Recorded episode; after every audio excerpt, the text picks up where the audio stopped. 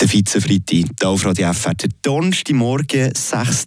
Juli. Und jetzt gehen wir mit unserer Zeitmaschine ein bisschen äh, zurück durch die Zeit, 66 Jahre zum genauer zu sein. Ich sage nur so viel, ein Kirchenfest, ein besoffener 16-Jähriger und ein Zuchthaus. Was diese drei Sachen gemeinsam haben, das gehört jetzt.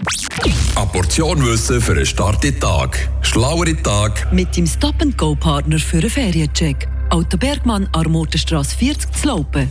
Weißt du noch, Philipp, wo wir uns so vor circa fünf Jahren an einem Gottero-Match kennengelernt haben, beim dritten Bier etwa?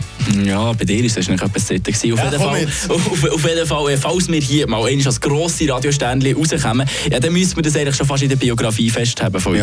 Ja, Ähnlich hat sich übrigens auch ziemlich die legendärste Band aus England kennengelernt. yesterday.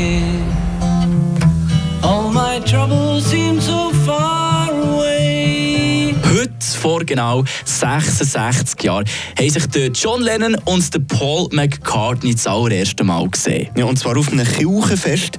Nach der Predigt auf die vierte ab vier im Nami hat es von außen einen Auftritt gegeben von so einer kleinen Gruppe, die sich dann Quarryman Skiffle Group genannt hat. Der Sänger war John Winston Lennon, der Paul McCartney im Publikum. Ja, und jetzt kommt eigentlich erst der spannende Teil. Was ziemlich schnell aufgefallen ist, obwohl es Kirchenfest ist, hat John Lennon am Mikrofon, hat sich vor seinem grossen Auftritt wahrscheinlich das eine oder andere Bierli eben zu viel gegönnt vor lauter Lampenfieber, oder? Das hat auch jeder im Publikum gemerkt. Ja, er konnte nicht mehr richtig können laufen, hat sich ständig an seinem Mikrofonständer müssen festhaben. Wir halten fest, dann ist der John gerade mal 16 gewesen. Mhm. Und vor ihm im Publikum der 15-jährige Paul McCartney, der sich natürlich extrem über die ganze Situation amüsiert hat. Natürlich unter anderem darum, weil der besoffene John offenbar die Songtexte vergessen hat. Ja, statt Come on, little darling, come and go with me, habe er immer Down, down, down to the penitentiary gesungen. Was wortwörtlich übersetzt, aber, aber, aber mit dir ins Zuchthaus heisst.